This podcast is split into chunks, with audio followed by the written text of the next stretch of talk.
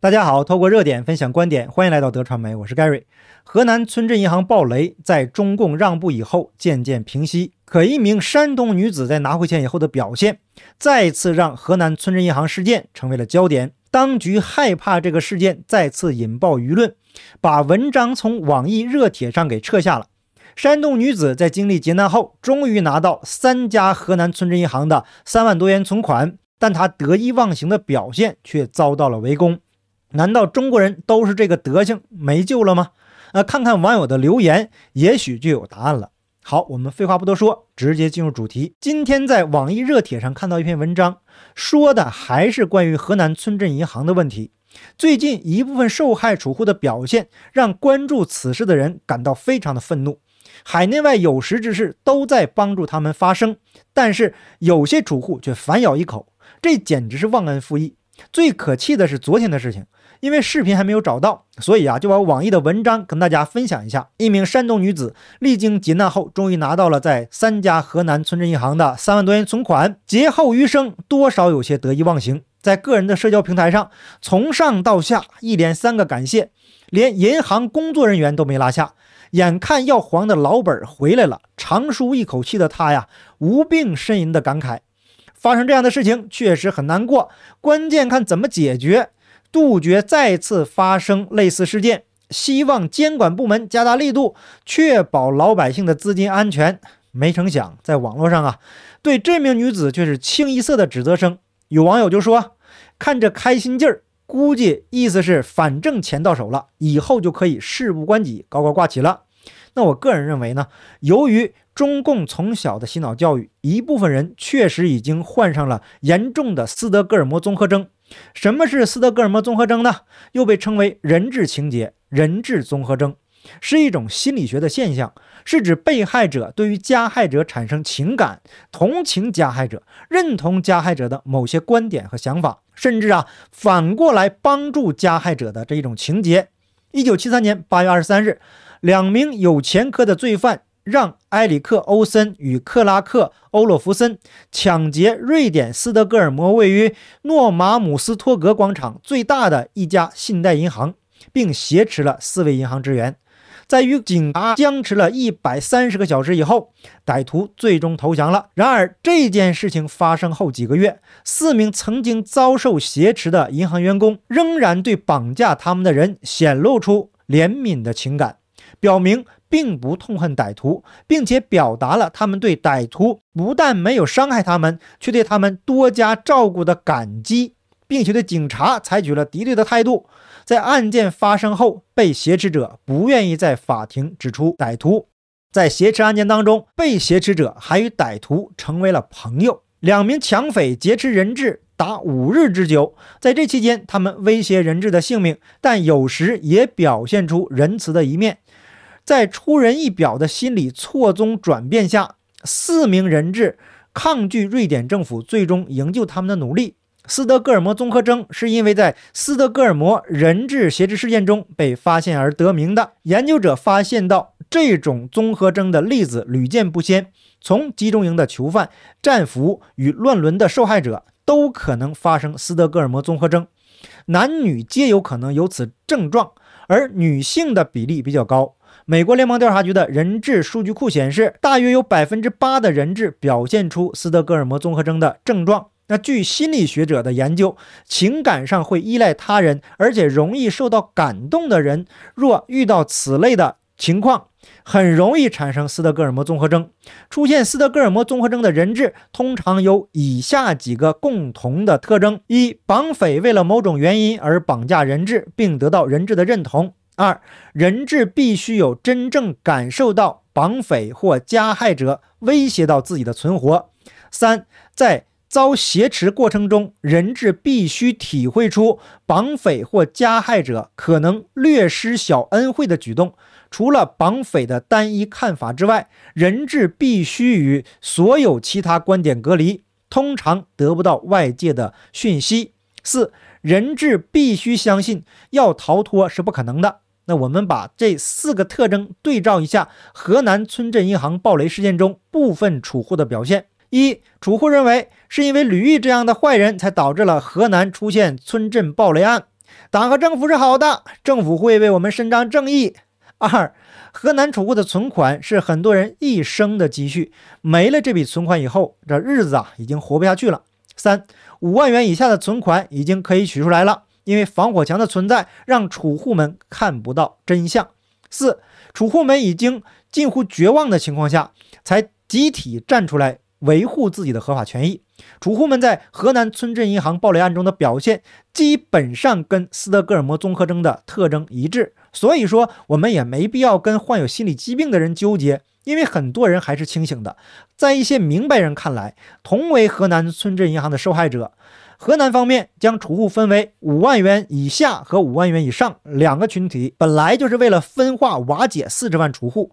在自己的钱到手以后，那些同样的受害者却还不知道能不能拿回自己的老本，此时就得意忘形的感恩，着实有些精致利己主义。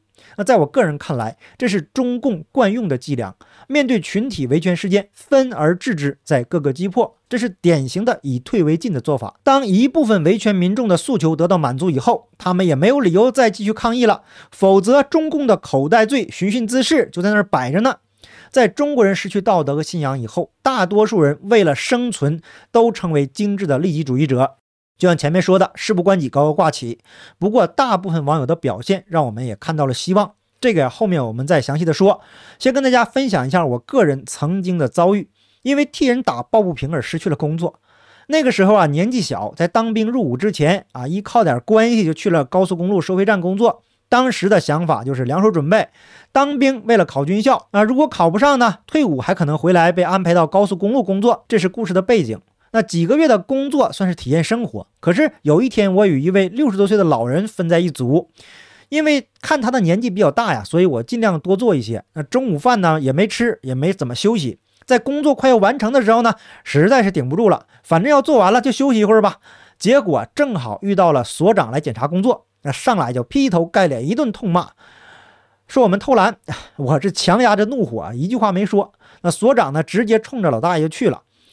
骂的非常的难听，这个老大爷的年纪啊也不小了，被一个晚辈骂的跟个孙子一样。这个时候啊，我实在看不下去了，于是啊就跟所长打了起来。后来呢，老人家说他被骂已经习惯了，根本就没在意。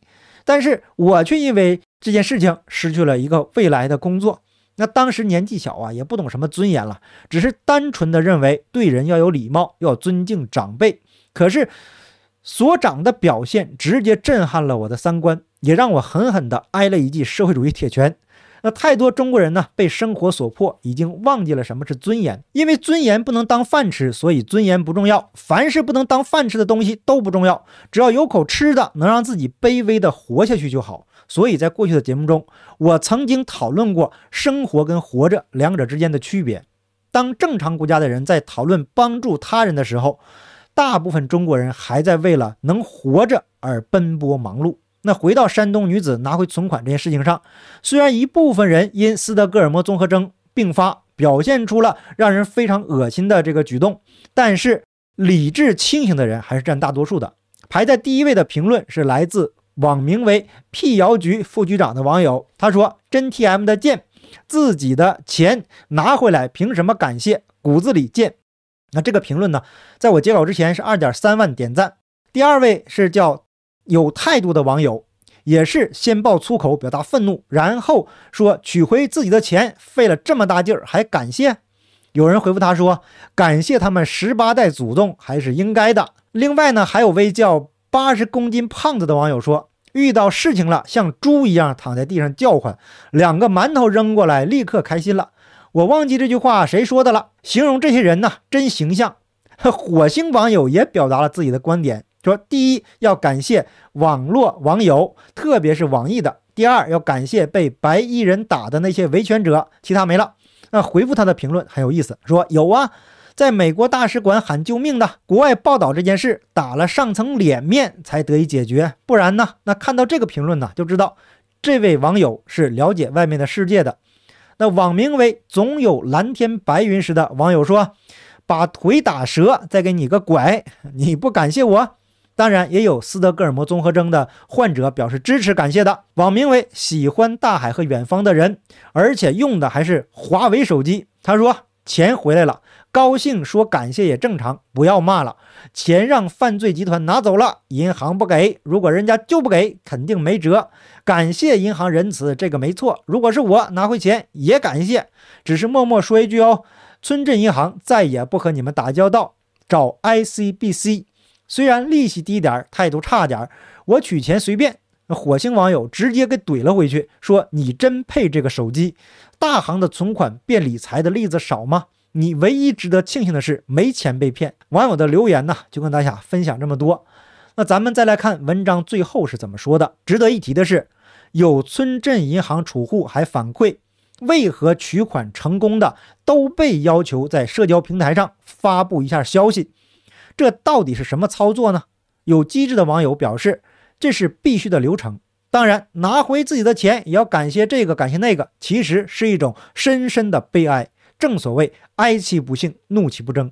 每一个善良被骗储户的背后，都是一颗不长记性的脑袋。有人说，鱼的记忆只有七秒，在我看来，一些人的记忆甚至还不如鱼。能说服一个人的，从来不是道理，而是南墙；能点醒一个人的，从来不是说教，而是磨难。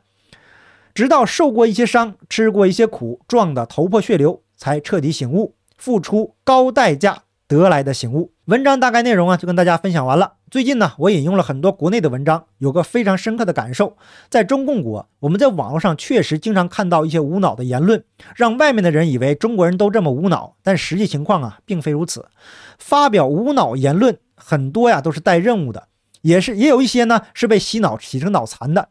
比如总加速师就被共产主义洗成脑残了，那太多人呢是敢怒不敢言，有些呢则是点到为止，还有些人为了自己的观点能够被看到，就不得不在文章中加入一些主旋律的话。只有仔细的读他们的文章，才有这样的体会。所以啊，我们一定要分清楚中共跟中国人的区别，不要被一些非理性的言论混淆视听。